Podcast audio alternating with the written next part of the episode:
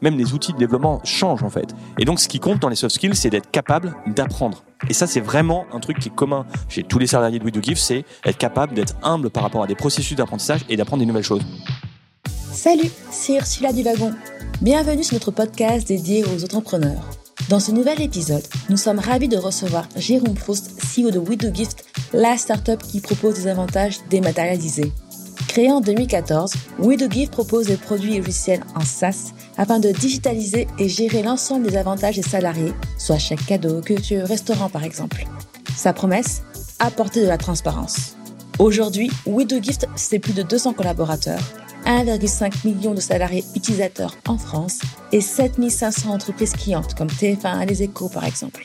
Tout de suite, retour sur le parcours de notre invité, Jérôme Proust, dans ce nouvel épisode des Talks du Wagon.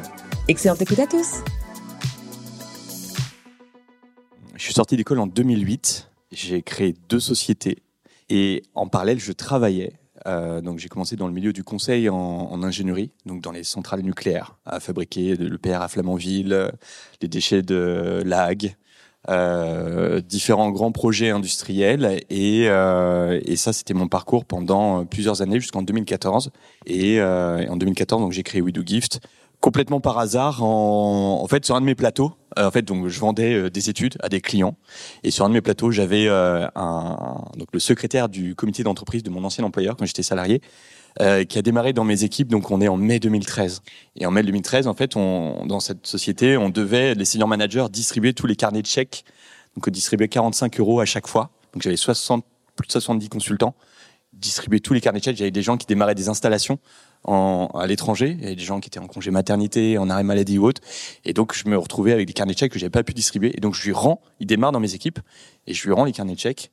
Et je lui dis, mais en fait, euh, ça sert à quoi le code Barodo, quoi? Et dit, bah, j'en sais rien, mais j'ai tout payé, donc je suis trop content que tu me les ramènes. Avec la liste d'émargement, en fait. Donc là, on est sur des systèmes DocuSign, contrat électronique, etc. Mais à l'époque, c'était pas ça. Et à l'époque, c'était il y a quelques années, donc ça, s'est tellement accéléré depuis. Mais en 2013, on était euh, à la main, quoi.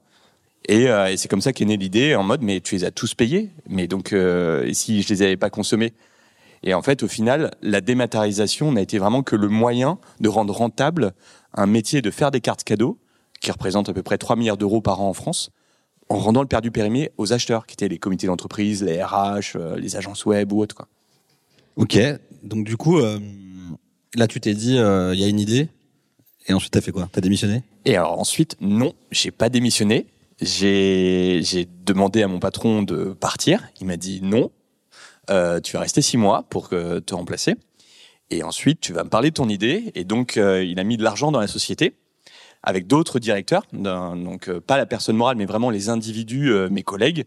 Et on a fait, on a fait un dispositif qui nous a permis, en fait, bah, moi, d'avoir l'ACRE, donc l'aide à la création, à la reprise des entreprises, donc auprès du Pôle Emploi. Donc vraiment formidable pays en France pour être capable de, créer et amorcer des, idées en, business derrière. Et, euh, et donc j'avais la moitié de mon capital initial qui était mon ancien employeur, avec des collègues. L'autre moitié, c'était euh, ma famille, mes amis, euh, ma femme, mon beau-frère, ma mère et compagnie. Et moi, j'avais mis 10 000 euros de ma poche dans la boîte. Et donc là, on est le 2 janvier 2014 avec 70 000 euros sur le compte bancaire. Et c'était euh, et c'était parti. et donc le test pendant un an en solo. Donc j'ai pris un stagiaire pendant quatre mois qui venait bosser chez moi. Euh, donc il croisait ma femme le soir, enfin le matin, et il la voyait le soir quand elle rentrait. Et on, on travaillait dans mon salon. Et, euh, et, donc on a, on a réussi à prouver la viabilité du business, c'est-à-dire convaincre des enseignes, créer une plateforme technique avec une agence web et euh, bah, ramener, on avait plus de 320 000 euros de, de cartes cadeaux vendues, ce qui est rien du tout. Là, cette année, on fait à peu près 300 millions d'euros de, de, cartes cadeaux. Et euh, donc 300 000 euros, c'était beaucoup à l'époque en fait. Et l'objectif, c'était 200 000 euros minimum. Ce qu'on, ce qu'on sait, le deal qu'on a eu avec la Love Money, avant de faire du site, des tours out, parfois il y a des étapes qui s'appellent la Love Money. C'est vraiment les, les, les, proches où en fait, généralement, le fondeur dit euh, c'est un don, tu ne reverras jamais ton argent, c'est un don tu vas récupérer 18% de ton crédit d'impôt, un truc comme ça. Ouais, en plus ça a changé, je crois, depuis l'époque. Ça a augmenté. C'est Love Money ou Friends and Family. Friends and Family, exactement. On peut se dire. Maintenant, aujourd'hui, c'est quoi We Do Gift? C'est 300 millions d'euros de volume d'émission euh, avec des cartes cadeaux. Euh, faut imaginer, euh, il y avait des acteurs historiques, euh, euh, dont Sodexo qui a pris, qui a remplacé tous mes actionnaires historiques et qui a pris 56% du capital. Euh, c'est des cartes resto, donc vous, imaginez, des sociétés euh, qui sont en licorne, des cacornes et, et autres euh, face à nous. Euh, c'est euh, d'autres produits sur lesquels on, nous travaillons. Et donc notre métier, pour faire simple, c'est un métier assez obscur pour pour ceux qui n'ont pas encore eu la chance de travailler dans une entreprise où il y a un comité d'entreprise. C'est de faire économiser des charges sociales aux employeurs. C'est-à-dire que les employeurs ont la comment dire, ont l'accès à des dispositifs qui permettent de distribuer du pouvoir d'achat aux salariés. Carte cadeau Noël adulte, Noël enfant, rentrée scolaire, naissance. C'est-à-dire quand vous avez naissance, bah, en fait, certains employeurs donnent 150 euros pour acheter hein, des équipements, les premiers vêtements, etc. Les cartes resto, c'est pareil. L'employeur peut payer à peu près plus de 5 euros sans charge sociale tous les jours travailler pour euh, pour le, salarié. Et puis il y en a plein d'autres des dispositifs. Donc nous notre métier c'est euh, de flécher des flux. Donc on, on collecte auprès du B2B et on monte des réseaux de marchands. Et en fait on vient flécher tous ces flux là du B2B vers le salarié puis vers le marchand. C'est aussi simple que ça. Donc vous faites aussi du ticket resto. On fait aussi donc euh, des, des, des tickets resto face au parce que le, le non gift le non gift fait ouais c'est We Do Food ça s'appelle. D'accord. We Do Food euh, on a aussi des, des solutions de gestion. En fait euh, on a fait le plus dur c'est le paiement. Dans, dans un monde où euh, les, les employeurs sont habitués au papier papier. Et en fait il y a, y a c'était pas évident euh, au début parce que il y a des années des décennies de papier et donc on a dit bah maintenant euh, bah je veux faire une carte naissance, ok, mais en fait il faut récupérer un, un, un, justificatif de naissance. Il faut que ça rentre dans la compta. Il faut aussi informer les salariés qu'ils ont le droit à certains avantages. Et donc on a créé des sites internet, on a fait nos CMS maison, on a fait de la compta, on a fait de la gestion, et on, on a on a deux sources de revenus maintenant aujourd'hui qui sont bah la commission qu'on prend sur les marchands et une deuxième source de, rémunération qui sont les abonnements euh, on déploie des solutions de gestion pour nos clients, pour leur faciliter tous les bénéfices euh, pour leurs salariés. Donc les users, c'est euh, les comptables, euh, les RH, les comités. C'est les CSE qui ont besoin de. C'est les CSE, c'est les RH, c'est aussi tous les programmes d'incentive et de rewards. Par exemple, euh, vous avez des Michelin, vous achetez euh, quatre pneus, vous en avez euh, deux offerts. Bah en fait, généralement, on utilise des cartes cadeaux. Donc effectivement, bah c'est des cartes WeDo qui tournent derrière, des choses comme ça. Vous avez fabriqué des produits vendus en pharmacie qui sont euh, des compléments alimentaires, euh, des pansements, ce que vous voulez. Et ben en fait, on, on a euh, quasiment toutes les officines en France où en fait des fabricants de compléments alimentaires viennent incentiver et accompagner les vendeurs, on appelle ça l'out sales, pour animer des réseaux de distribution. Donc c'est des métiers vieux comme le monde. Ce sont pas leurs salariés, ils n'ont pas le droit de les rémunérer, mais ils viennent gamifier, ils viennent incentiver et rewarder en fait euh, des, des, des des réseaux de distributeurs. Est-ce que si je dis euh, carte cadeau as a service, c'est valable? Alors oui, oui, c'est valable, mais c'est plus important que le c'est ce que c'est ce qui c'est faire gagner du temps aux clients. Euh, avoir la meilleure expérience pour les salariés ou les bénéficiaires qui reçoivent ces cartes cadeaux. Et à chaque fois que ça soit une évidence de dire euh, bah ok personne n'était insatisfait du papier en fait.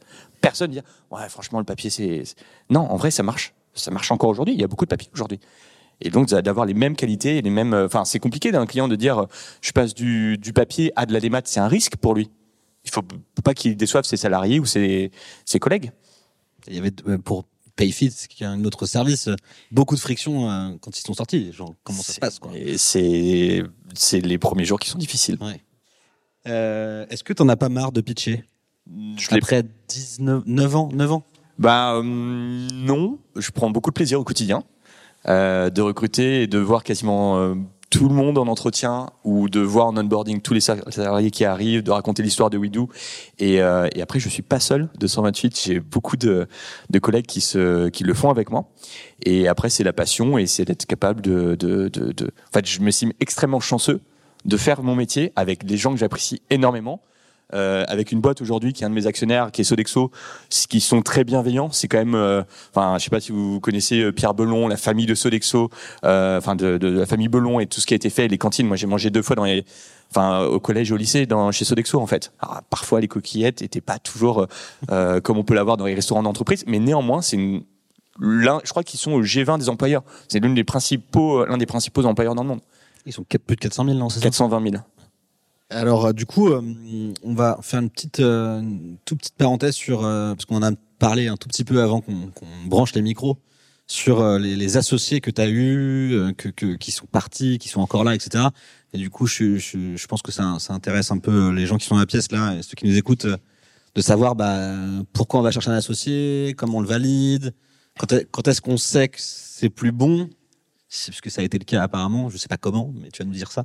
Donc quelques mots sur ça. L'association, après tout ça, qu'est-ce que tu as à en dire? Il y- a plusieurs configurations. Alors déjà, si je suis là ce soir, c'est que j'avais un de mes anciens associés qui a fait le wagon. Et ça s'est, mine de rien, euh, euh, bien passé. euh, Sur, on n'a pas toujours été d'accord sur tout.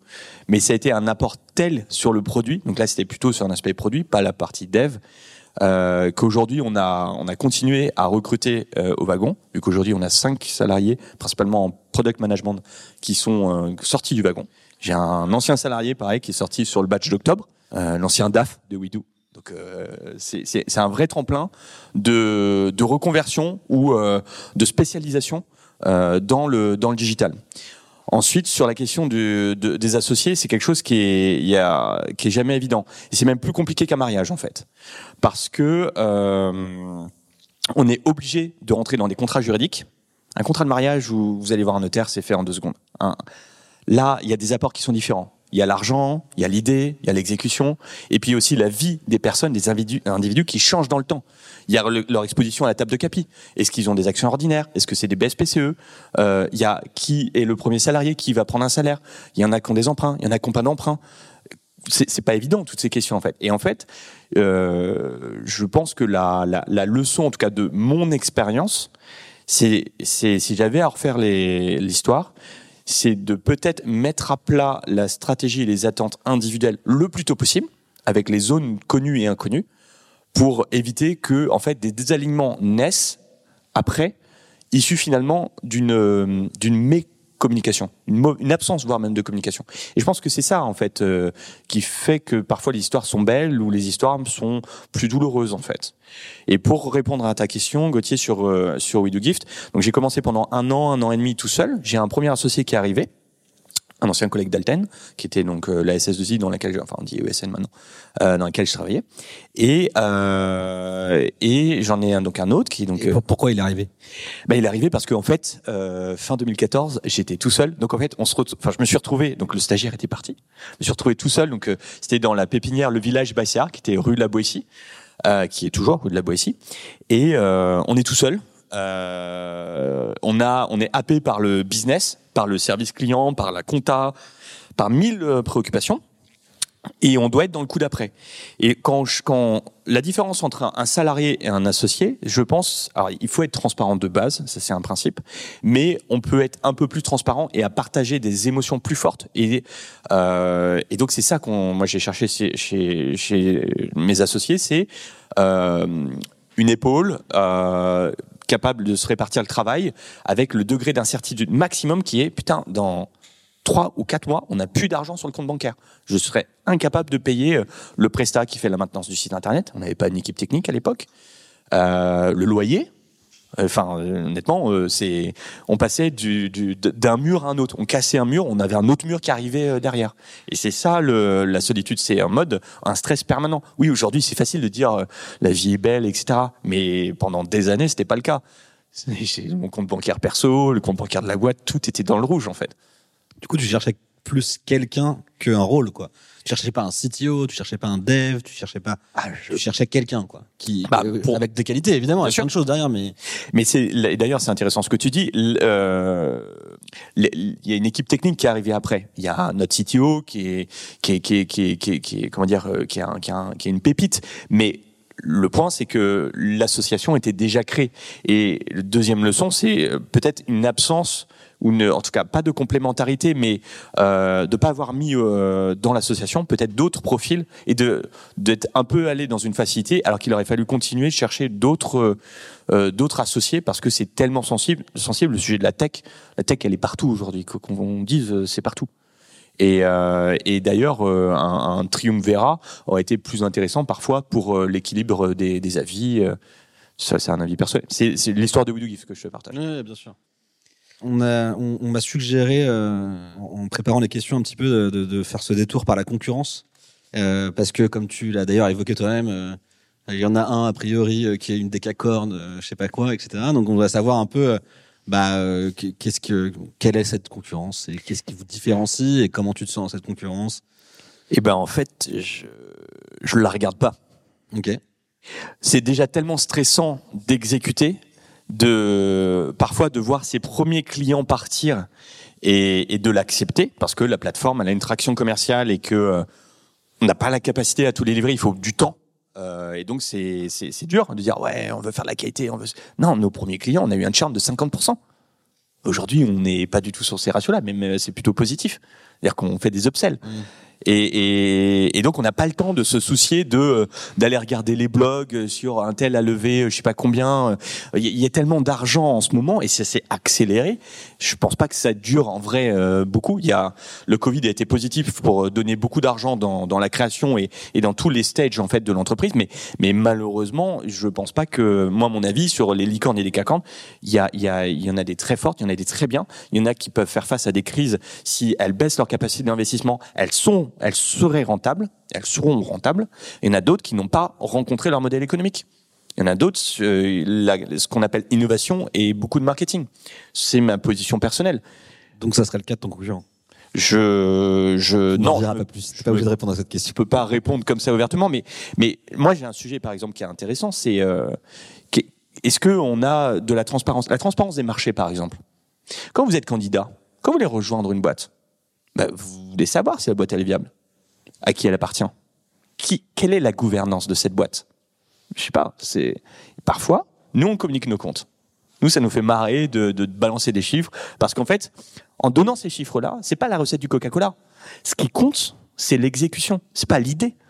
En créant une boîte, on s'en fout de l'idée en fait. C'est 2, 3, 5%.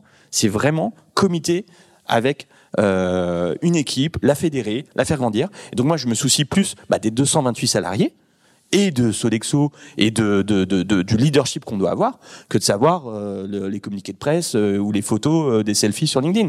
C'est très bien, mais ça, c'est pas une prophétie autoréalisatrice. C'est pas comme ça que ça se passe. À la fin, il y a quelqu'un qui doit payer, qui sont bah, une entreprise. C'est pas une ONG. Elle doit être rentable. Très bien. Est-ce que vous êtes rentable? Bien sûr qu'on est rentable depuis 2016. Ah, c'est une question que j'allais poser. Euh, 2016, Société rapide. En fait, c'est ça, c'est que c'est un principe de frugalité. Notre règle comptable, c'est on, on investit égal au recrutement, pas plus que notre atterrissage. Et c'est une discipline et une rigueur. Diriger une entreprise, évidemment, c'est pas que le fondeur. Enfin, l'homme providentiel, on oublie, c'est une équipe en fait. C'est pas moi. Moi, je parle. Il y a des gens qui bossent en ce moment. C'est, euh, c'est l'équipe doit être orientée vers le commitment des objectifs pour éviter d'être euh, à un moment donné négatif. Et évidemment, parfois, il faut investir. Évidemment, l'entreprise a besoin de cash à un moment donné. Mais il faut être capable de rendre l'argent, c'est-à-dire de créer de la valeur à un certain horizon. C'est ça qui compte. Et du coup, si on reste un petit peu sur cette question de financement, l'histoire du financement de Gift. Donc, tu nous as parlé de ce, ce, ce, ce petit chèque de 70 000 euros du début. Euh, quelles sont les étapes jusqu'à donc euh, la prise de participation de Sodexo euh, l'année dernière? Euh, voilà, qu'est- qu'est-ce que donc rentable en 2016, mais en même temps, j'imagine que vous êtes allé chercher de l'argent quand même un petit peu en plus pour euh, pour pour investir. Tu peux nous en dire quelques mots euh, et puis bah pour les gens dans la salle, peut-être les, les, les débuts aussi. Après le 70 000, qu'est-ce qui se passe? Ouais. Euh, c'est vrai qu'on voit beaucoup de très gros chiffres euh, dans la presse en ce moment. euh, et ça lève beaucoup plus que euh, beaucoup plus gros qu'à l'époque où tu as commencé. Euh, euh, les- je crois qu'il y a toujours un zéro en plus. Hein, on va dire, on va pas se le cacher. Donc, voilà, est-ce que tu peux nous raconter un peu l'histoire, un peu financement de Le, le, donc une levée avec une valo euh, vraiment très très faible euh, de Love Money, donc 69 000 euros le 2 janvier 2014. Euh, début mai 2015, 473 000 euros de levée, dont 150 000 euros de Kima Ventures, euh, sur une valo plus de marché, mais de marché euh, 2015. hein. Euh, ça a quasiment fait x4 parce que j'ai investi dans plusieurs sociétés maintenant depuis et on est on a quasiment multiplié par deux voire quatre les valos entre 2014 et, et cette année sur des tours seed je parle Bah, L'autre Kima, c'était un million à l'époque. c'est ouais c'est l'ordre de grandeur ouais, Ouais, exactement ouais. Et, et comme on a été rentable depuis euh, 2016, bah non, on n'a pas eu besoin de relever en fait. On est dans une structure mécaniquement, mathématiquement rentable. Donc effectivement, après, c'est une frustration de certains actionnaires. Enfin, faut, vous dire qu'on on, euh, avait des équipes techniques, euh, des équipes sales, etc. Les, gens venaient en stage, dire ouais, viens avec ton ordinateur. euh, n'a pas. Et en fait, c'était vraiment une frugalité par dire ouais, si on veut recruter telle personne, il faut qu'on vraiment on pilotait pour. bah oui, c'était vraiment la start-up du garage, quoi. Aujourd'hui, est-ce qu'on fait ça? Non. Mais est-ce qu'on a fait, enfin, est-ce que au début de We Do Gift c'était ça, les premiers salariés qui sont aujourd'hui les, les, les, directrices et les directeurs de We Do Gift Ouais, c'est clair que ça a été très très dur pour eux. C'est pour ça que moi je les considère aussi comme mes associés. Jusqu'à quand cette frugalité un peu extrême de, comme tu de, de, ça n'a pas disparu du jour au lendemain parce qu'on avait, euh, euh, c'est quand même notre ADN. Euh, mais euh, Tu fournis les ordis maintenant. je fournis les ordi. Et on a une société de ménage. On faisait nous-mêmes le ménage. hein. On sortait les, on sortait les poubelles. Euh, on faisait nos propres déménagements. J'ai plein de photos. On faisait nous-mêmes nos propres déménage- déménagements. On est sur Drivey, on récupère un truc. Enfin, c'est, Jusqu'à quand du coup? Jusqu'à quand? C'est, pas parti. Enfin, euh, 2017-2018, c'est clair qu'on a, on a le, on a levé le pied. Euh, on a commencé à être une trentaine, une quarantaine. Donc ça s'est accéléré depuis. Euh, mais vraiment, euh, le, le, on était vraiment beaucoup plus soucieux cette fois-ci euh, de, de, bah, les gens l'ont demandé aussi. Et effectivement, euh, enfin, les, les, les- le- la première année, la deuxième année, enfin, d'avoir quelqu'un qui bosse chez soi pendant quatre mois, c'est pas non plus euh, oufissime en fait. Donc euh, on se on se rapproche euh, bah, d'un standard et même on va aujourd'hui au-delà d'un standard. On, paye les places en crèche pour les parents. On, fait des formations, on accompagne euh, justement, euh, on fait des. Enfin, je suis très orienté sur le climat, donc sur les les comment dire les ateliers d'automne, tous les fresques du climat qu'on dispense, des séminaires. Les enfin on vient sponsoriser tellement de soirées aussi pour en fait, on s'en fout du produit qu'on se commercialise. En fait, ce qui compte, c'est l'équipe. Aujourd'hui, c'est que on prenne du plaisir. Et pas que moi, c'est que les 228 personnes. Aujourd'hui, on, s'éclate quoi, au quotidien. On apprenne euh, tous les jours. Donc aujourd'hui, on est vraiment dans un standard très élevé. Euh, on donne des jours de dès le début, on a donné des jours de RTT. On, paye 100% de la mutuelle, 100% du Navigo. Euh, enfin, on a fait de la participation pour les salariés. Et ça, ça, ça vient de, de, de, de toi. euh. C'est de la redistribution. C'est, c'est veux côté dire, social. Il y, a- y un- y a déclic, il y a un mécanisme, il y a un, il y a un truc. C'est, c'est en fait des sujets matériels qu'on n'a pas pu offrir dès le début, on le comblait par d'autres choses qui fait que les gens se sont épanouis. Euh, ils étaient vraiment au cœur du réacteur. On était, pour moi, les premiers salariés. Moi, je les considère comme mes associés. Vraiment. Et c'est important. Et, et ils le sont probablement. Et ils le sont, bien sûr. C'est, c'est, c'est le jeu. Hein. C'est, c'est, je vous souhaite d'être parmi les premiers salariés de, de- d'une nouvelle aventure. Euh, alors attends, je vais regarder un petit peu. Donc, ma- je n'ai pas relevé depuis. C'était Tu n'as pas relevé. Tu n'as pas pas relevé. Ah oui, non, tu n'as 2015. pas fini ma, Du coup, financement. Euh, donc on va enchaîner sur euh, la, la, la nouvelle aventure dans- au sein du groupe Sodexo. Enfin, vu qu'ils sont majoritaires, tu, m'arrêtes si je me trompe. Du coup, c'est assez, assez intéressant parce que ça, ça donne envie de, de savoir un petit peu bah, qui a approché qui, pourquoi vous avez fait ça. Euh, et puis après, on, pourrait parler des questions de culture d'entreprise aussi. Comment se passe l'intégration Est-ce qu'il y a une intégration? Est-ce que We Do Gift est complètement encore indépendant euh, en termes de bureau, culture d'entreprise, avantages, etc., etc. Donc c'est euh, voilà, une petite, petite pause Sodexo sur bah voilà votre arrivée chez eux. Pour, comprendre ce qui s'est passé avec Sodexo, faut, faut revenir en 2015. On a fait donc cette levée et on met à plat ce qu'on appelle un pacte d'associés. C'est vraiment le contrat avec tous les associés, les modes de gouvernance, mais aussi leur exit. Et on avait ce qu'on appelle communément une clause de rendez-vous, c'est-à-dire au bout de six ans, donc à l'été 2021, euh, quelque chose de, de, de, de non contraignant, mais qui, qui est de proposer une liquidité aux actionnaires. De proposer une liquidité aux actionnaires aussi simple que ça. Donc, on mandate Traduire euh, liquidité c'est euh, un rachat sortir, départ. quoi. Rachat Une départ, proposition. Je pars en vacances. Exactement. Et Si la valo de la boîte est bonne, je pars en vacances pendant exactement. C'est exactement ça. Donc on, on, on bah c'est, on a on n'est pas été très bon sur les sur les levées dans le sens où on n'avait pas de réseau, on n'a jamais fait un pitch. C'est pour ça que la question du pitch, euh, c'est pitcher des candidats, des clients, mais on n'avait jamais pitché des investisseurs. Et donc on est allé chercher donc cette proposition là. Et au moment où on a commencé à, à, à sonder le marché, il faut savoir que c'est c'est un secret de polichinelle, c'est-à-dire tout le monde savait qu'on recherchait potentiellement une liquidité pour un ou tous les actionnaires de We Do Gift, euh, des actionnaires euh, financiers, j'entends.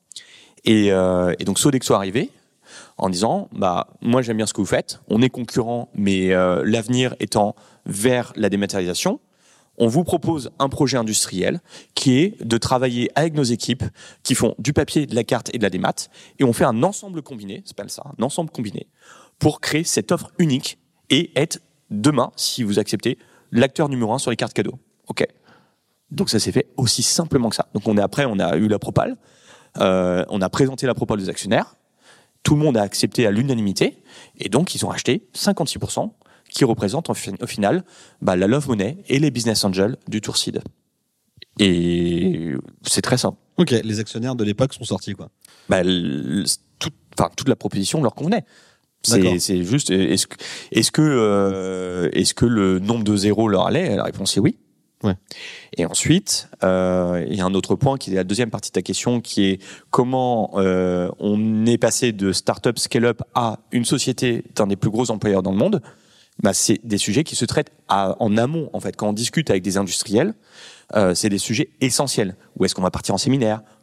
Euh, nos bureaux, si on doit déménager, comment ça se passe? Nos projets, on veut créer des projets, on veut faire un, un test, comment ça se passe? Bah, C'est des sujets qui se font très bien tant que c'est traité en amont, qui est la gouvernance, l'autonomie, les délégations de, délégations de pouvoir. C'est dans la négo, quoi. C'est dans la négo. Et, tout le monde a gagné. Aujourd'hui, Sodexo est très bon dans, dans, dans le poids de l'histoire parce qu'ils sont pas hégémoniques, mais ils sont présents partout. Et nous, on est très bon dans la créativité. Mais les processus de création sont parfois très difficiles à vivre au sein d'une grande société. Ils en ont conscience. Enfin, tout le monde est intelligent. Du coup, euh, aujourd'hui, euh, moi je parle aussi d'intégration euh, au niveau culture.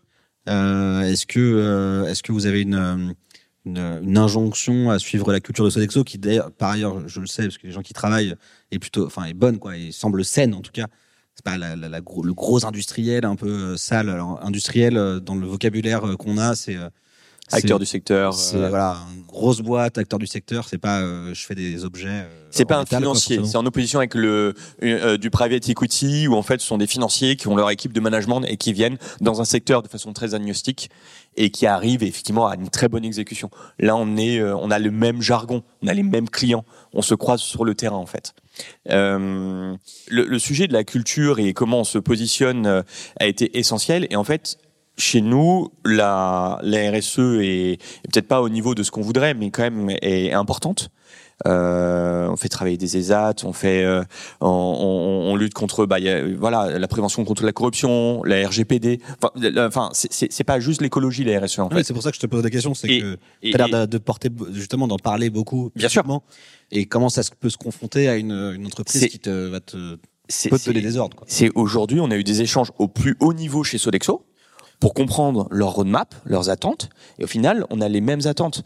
C'est, c'est, pour moi, c'est l'une des sociétés qui a, qui a mis en place dans les années 70 vraiment le capitalisme humanisme. C'est le principe même qu'une boîte ne peut, même si vous avez des brevets, de la tech, tout ce que vous voulez, et je pense que c'est important, une boîte ne peut pas vivre sans l'épanouissement de ses salariés. C'est, c'est, c'est, c'est fédérateur. Il faut que les salariés soient heureux, il faut qu'ils s'épanouissent, il faut qu'ils aient de la reconnaissance. Aussi simple que ça.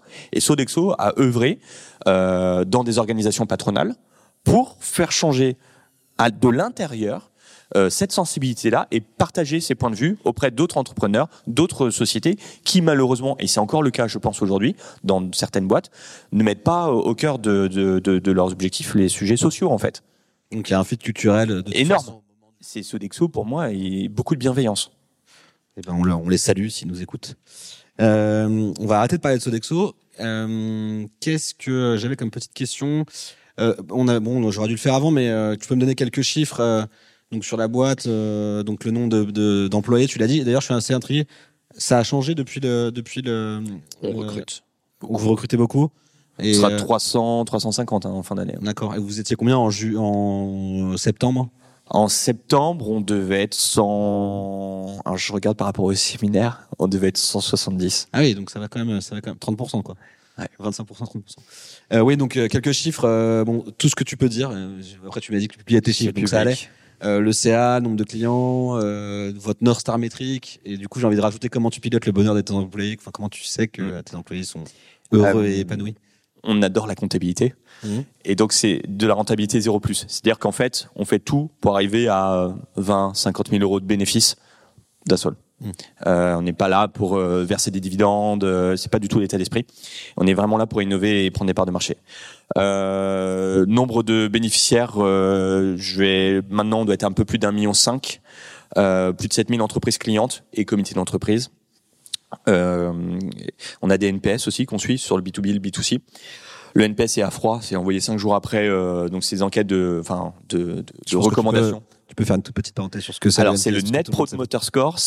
Alors c'est une formule où euh, on, on vient déduire donc les promoteurs moins les détracteurs, ramener sur le nombre d'occurrences totales. C'est quand on vous pose la question sur un site, à quel point seriez-vous prêt à recommander Ouais. euh, ce service à un ami de 0 à 10 Exactement. Une petite formule derrière qui permet de juger. euh, et tout ce qui est au-dessus de 0 est bien, tout ce qui est au-dessus de 50 est exceptionnel. C'est ça. tout ce qui est en dessous de 0, c'est pas ouf. Voilà, on va dire ça comme ça. C'est exactement ça. Le, le un, un Tesla doit être aux alentours de, de 75, 80. C'est Euh, vraiment exceptionnel, je crois. Ouais. Nous, sur le B2B, on est aux alentours de 65. Sur le B2C, euh, on doit être aux alentours de 56, 57. Euh, et c'était quoi tes autres questions? Ah oui, et, la partie salariée. Alors, on n'a pas d'indicateur, c'est un bon point. D'accord, vous n'avez pas de métrique Non. sur le, le- Par contre, euh, c'est le temps que je passe à la machine à café. Euh, si je me fais mon propre thermomètre et euh, ou au ping pong aussi. Le alors tout le monde me passe dessus au ping pong, hein, ça je pas un gros niveau.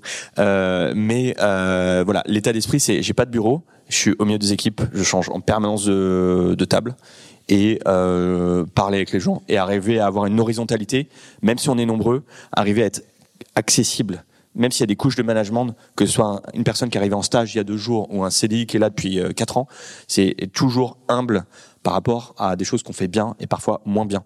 Et, et être capable de dire les choses sans parler de sondage anonyme ou questionnaire anonyme. Quand, quand on en arrive là, et on le fait aussi, hein, bien sûr, on fait des, des questionnaires anonymes, mais il faut vraiment que les salariés aient absolument pas peur de soulever les points. Il faut jamais tuer le messager. Jamais. Ce qui compte, c'est le message. Jamais tuer le messager. Jamais tuer le messager. C'est une belle. Je vais le retenir celle-là. Alors, j'ai une question un peu business. C'est c'est quelle serait ton, enfin, l'évolution de ton go-to-market euh, depuis le début? Alors, go-to-market, c'est quels sont les canaux d'acquisition, comment on, comment on signe des clients? On peut résumer ça comme ça. C'était une meilleure définition que de go-to-market. Je te laisse la donner. Et... C'est très bien. Voilà. Euh, alors, c'est, on est une société où on a, sur les 228, 70 commerciaux. Peux nous faire une petite parenthèse sur justement, parce que je voulais la poser la question, c'est la répartition sur les 228 personnes, tech, euh, on va dire sales, tu me parlais d'un pôle créa aussi, je trouve ça assez intéressant. Oui. Et après on réenchaîne sur... euh, Euh, 228, on est dans, donc on a le pôle commerce, ça va de l'acquisition, la feed, euh, mais également toute euh, l'excellence des ops.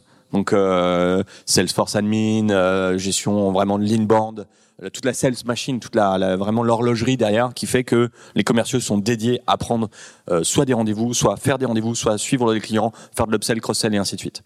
Euh, ensuite, on a tout un pôle tech et produits. Donc du market là-dedans ou... alors, pas dans le sales. Non, non, non. On n'a pas vraiment de market. Nous, notre vision du marketing avec notre CPO, et c'est, euh, bah, tu parlais de go-to-market, c'est, c'est pas que le market est mort, c'est qu'aujourd'hui, ce qui compte, c'est d'avoir des convictions, d'écouter nos clients et de délivrer, en fait. En fait, aujourd'hui, on a, on a un sujet de croissance et en fait, c'est délivrer, délivrer, délivrer. On sait ce que veulent nos clients, en fait. C'est juste, c'est, il faut euh, livrer des fonctionnalités, des nouveaux produits et, d'écouter nos clients. Donc, c'est plutôt du product marketing, des PMM, euh, plus que du marketing euh, qui, qui est bon, dont lesquels, enfin, sur, sur les enjeux qu'on a aujourd'hui s- nous concernent pas. Donc 70 euh, côté tech et produits. Je vraiment, je mélange les deux.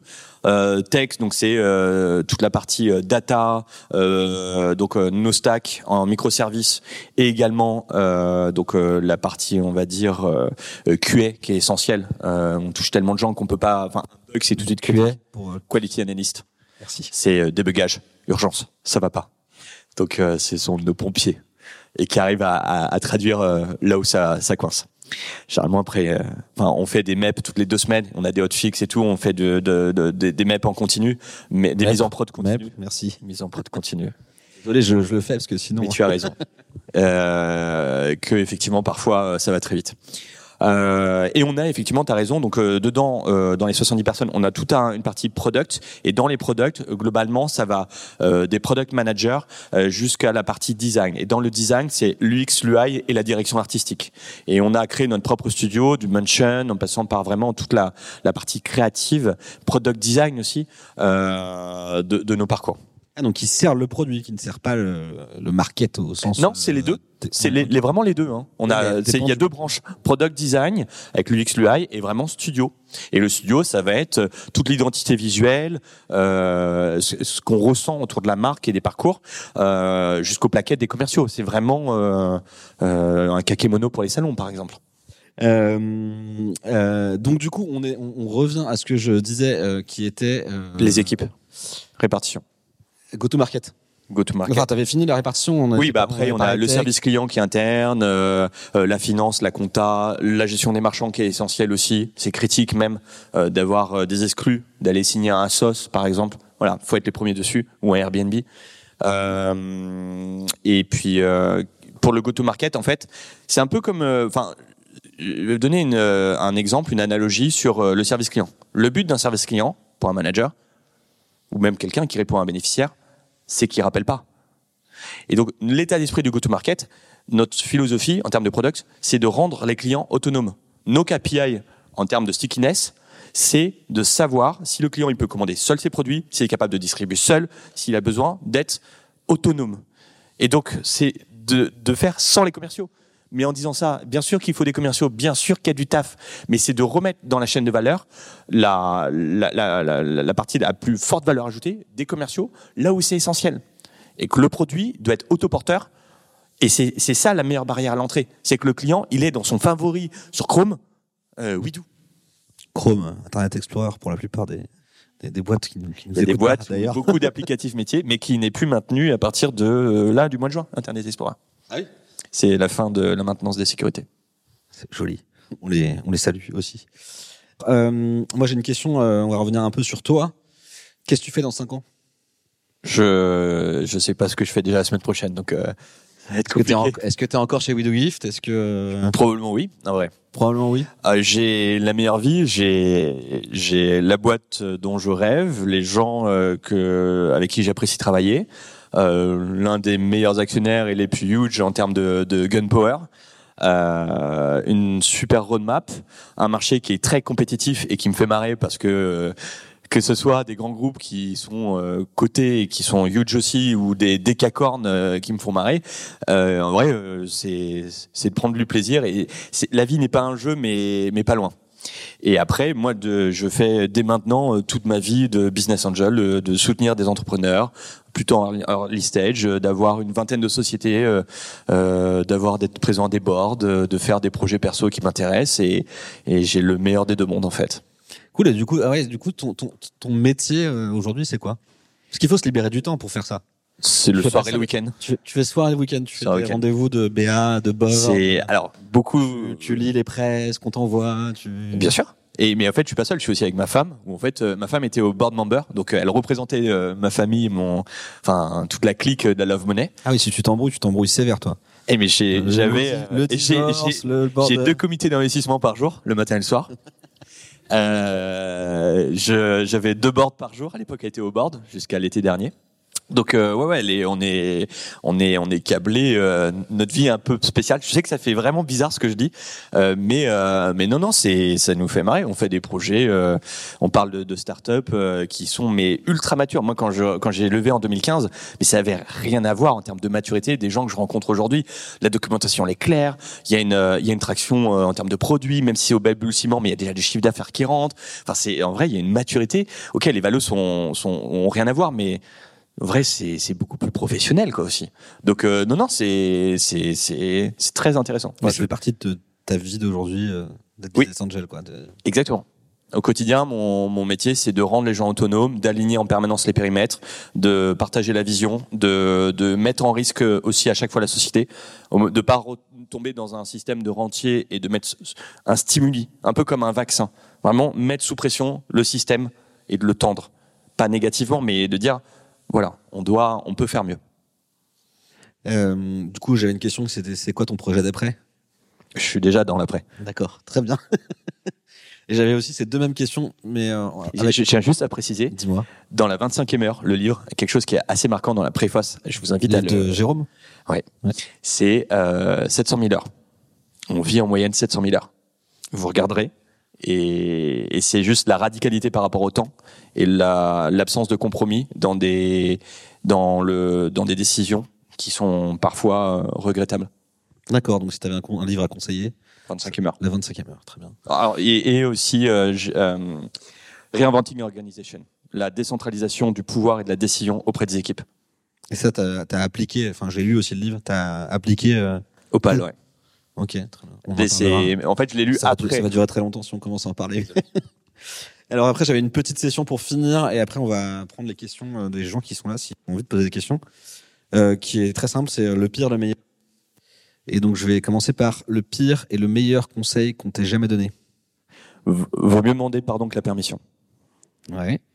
Je, je passe le temps, mon, mon temps à me dire, euh, t'aurais pas dû. Et en fait, euh, on va quand même regarder. Et euh, le pire conseil, c'est euh, ne, il y en a deux. C'est euh, dépense l'argent que tu as sur le compte bancaire et ne fais pas toutes ces initiatives, ne te disperse pas.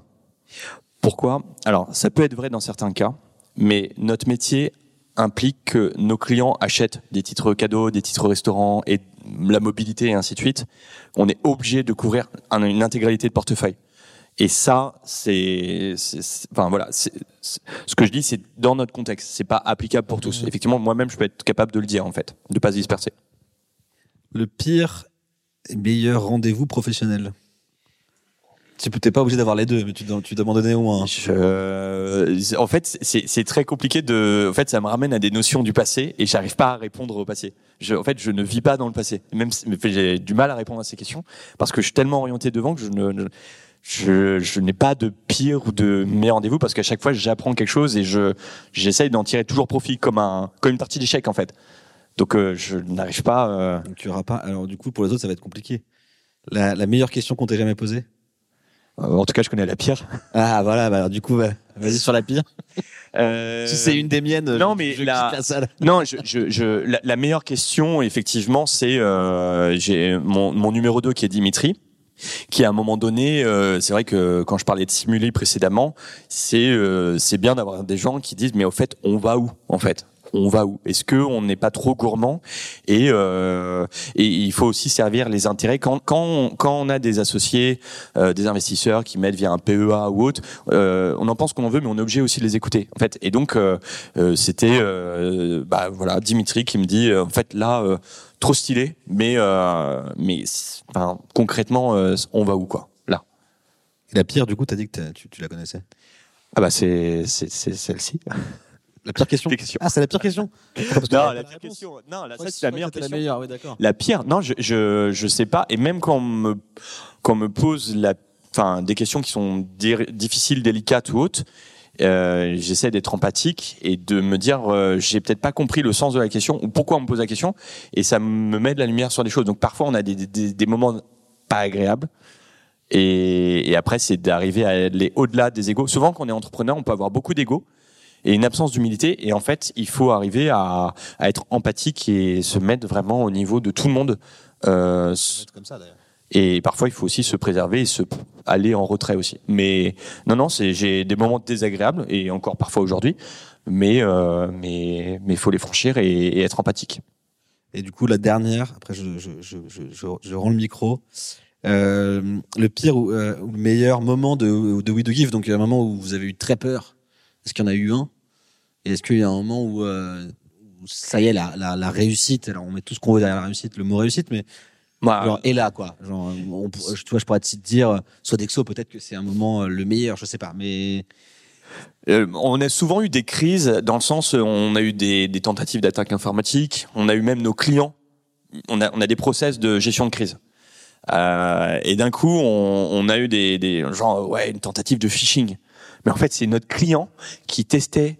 Alors, je peux pas donner le nom, mais ses salariés pour savoir s'ils allaient euh, cliquer ou pas sur des fake mails avec notre logo sans nous avoir prévenu. Et- sympa. Et si, mais c'est quoi ce truc? Et, euh, et donc, euh, ouais, c'est toutes ces, ces, ces, ces war rooms. On est le vendredi soir à 18h30 et on doit partir en week-end. Et en fait, il y a un autre truc qui nous tombe euh, sur le, sur le coin du nez. Et à chaque fois, on, on essaie de, de, de tirer des leçons de, de, de un processus d'apprentissage. Donc euh, ouais, on a mille fois, mille, mille fois euh, des, des- une personne qui me démissionne, euh, quelqu'un euh, qui voilà, on, on l'avait pas vu venir. Enfin, c'est il y a mille épreuves au quotidien. C'est c'est c'est c'est un amoncellement de, de bordel en fait. Et le meilleur, du coup? Bah, le meilleur, c'est vrai que c'est c'est difficile de pas citer Sodexo, mais c'est à la fois aussi le meilleur et le pire dans le sens euh, est-ce que je vais être capable d'emmener toutes mes équipes euh, vers ce projet où des gens nous ont rejoints en disant ouais je rejoins une start-up et maintenant c'est une start-up dans un, un groupe industriel et donc c'est c'est c'est c'est un énorme défi en fait de dire maintenant on va être capable d'innover de et c'est voilà c'est quelque chose de récent C'est c'est le pire et le meilleur, mais dans le bon sens du terme en fait. Ok, merci pour ces réponses. Non, c'est une petite question parce que tout à l'heure tu parlais euh, des associés et comment tu t'assures des compétences euh, de ton associé avant de le recruter? C'est impossible.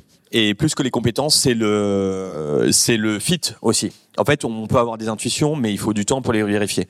Et donc, euh, dans ce dans ce cas-là, ce qui compte, c'est les textes juridiques, c'est-à-dire baliser une montée progressive.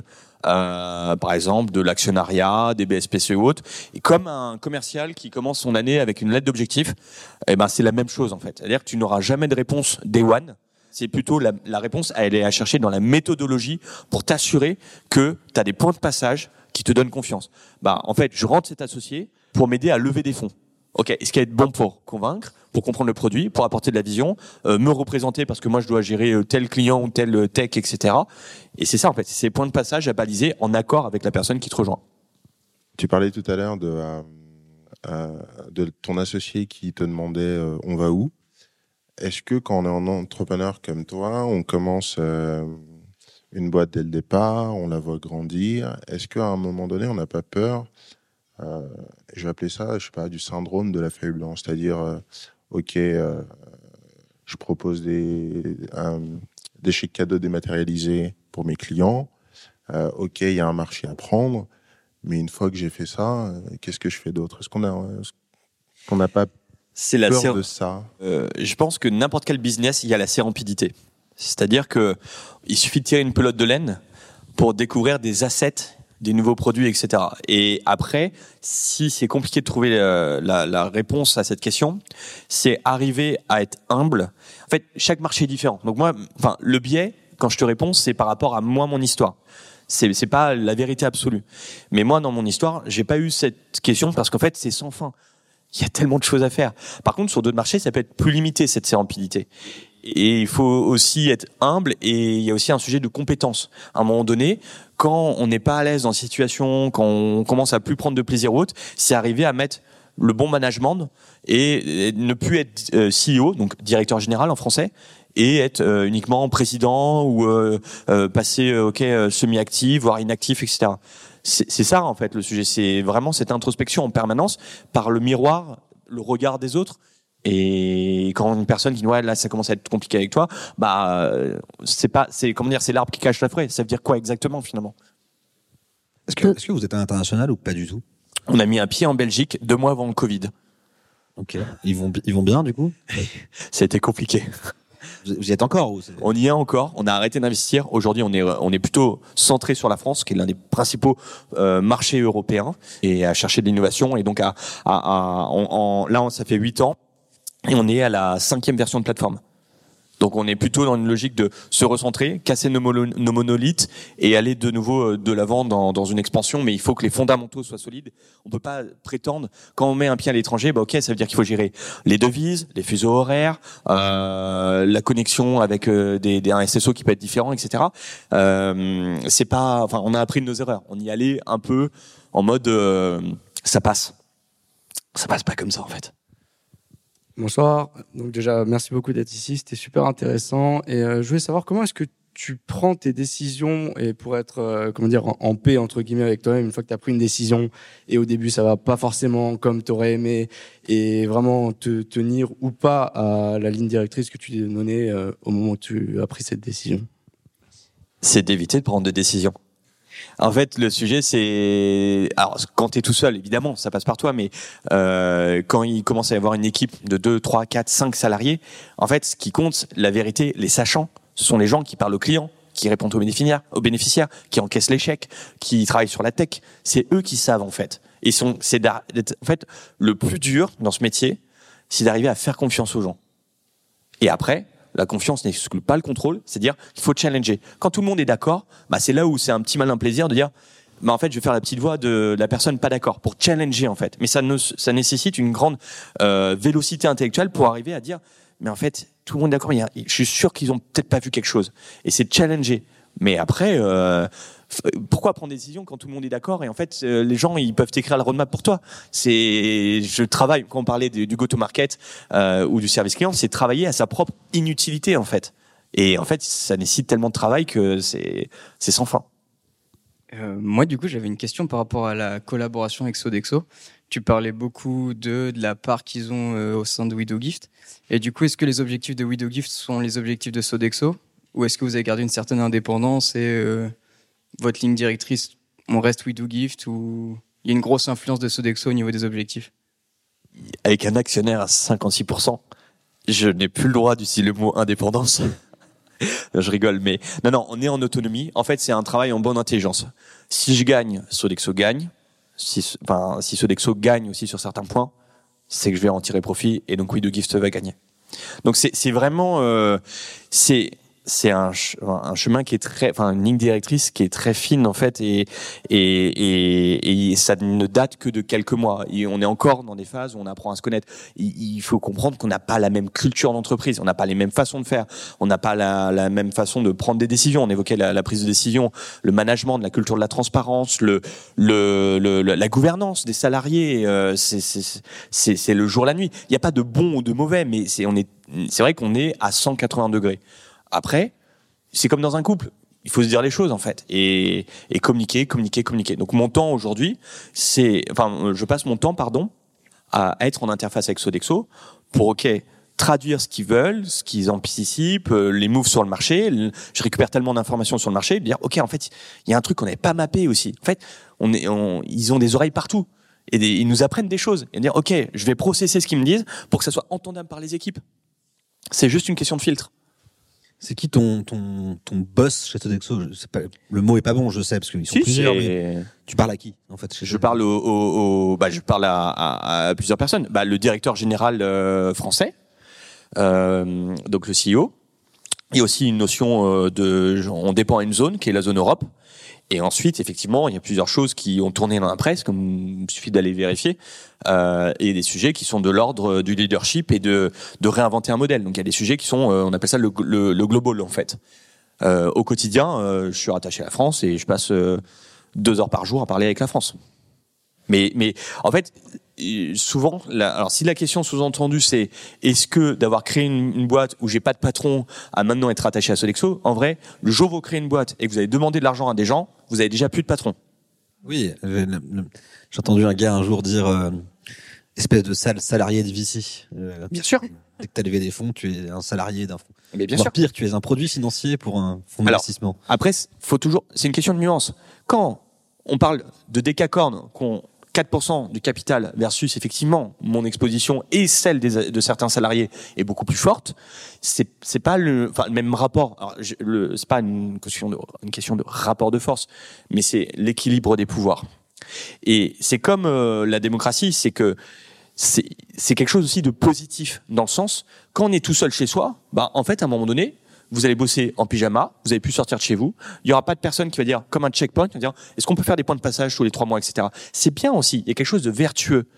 En revanche, il faut aussi avoir confiance en soi. Et il y a des personnes où il faut répéter tous les trois mois ce qu'on fait, comment on reconnaît nos revenus, c'est quoi nos enjeux. Donc effectivement, voilà, mais c'est quelque chose de sain en fait. Et Sodexo, c'est pareil. C'est normal. euh, moi, j'ai pas. euh, moi, j'ai créé une boîte pour euh, la créativité, pour prendre du plaisir, pour pour euh, comme un artiste. Il y a des gens qui peignent des tableaux, qui font de la sculpture. C'est des artistes. Bah, moi, l'entrepreneuriat, en vrai, c'est évidemment, on est là pour l'argent, mais c'est pas c'est pas mon principal driver en fait. L'argent est finalement qu'un un thermomètre, un baromètre sur euh, euh, la création de valeur euh, derrière. Mais ça doit pas être le moteur. En termes de marque, est-ce que euh, y a eu un changement? Est-ce que Sodexo apparaît euh, en bas à un moment donné ou est-ce que c'est prévu à l'avenir? Et est-ce qu'il y a d'autres sociétés qui sont dans le même cas que la, tienne, c'est-à-dire euh, dans une sorte de pool de start-up suivant, enfin qui appartiendrait à Sodexo, qui serait un peu à Sodexo? Alors, c'est une très très bonne question. C'est un sujet très très sensible sur lequel des choses vont bouger dans le futur. La philosophie, c'est quand même l'autonomie, c'est-à-dire euh, de pas casser toute la, machinerie We Do Gift euh, parce que euh, c'est dans le giron de Sodexo et je veux mettre euh, by Sodexo partout. C'est pas du tout du tout leur philosophie. Néanmoins, il y a des choses qui sont en train d'être redesignées pour arriver à capitaliser le meilleur de Sodexo. En fait, quand vous allez parler à une boîte multinationale, vous appelez WeDo ou ce que vous voulez. Ok, c'est mignon. Mais quand vous appelez Sodexo, La boîte, elle fait, je sais pas, 20 milliards d'euros de chiffre d'affaires. Elle est, elle est plus grosse que la plupart de nos clients. Enfin, c'est pas le même. euh, Donc il y a des avantages. Donc aujourd'hui, on est en train. Bon, je peux pas répondre à la question précisément, mais je peux expliquer la méthode. On est en train de réfléchir à avoir le meilleur des deux mondes. Voilà. Mais il n'y a pas d'ingérence et il y a plutôt une co-construction avec le meilleur des deux mondes. Mais pour l'instant, il y a, on, ne cache pas qu'on est Sodexo. On, est sur des sujets plus importants et plus sensibles. Et, la, priorité, c'est prendre des parts de marché, innover, fidéliser. Euh, c'est ça qui compte pour Sodexo.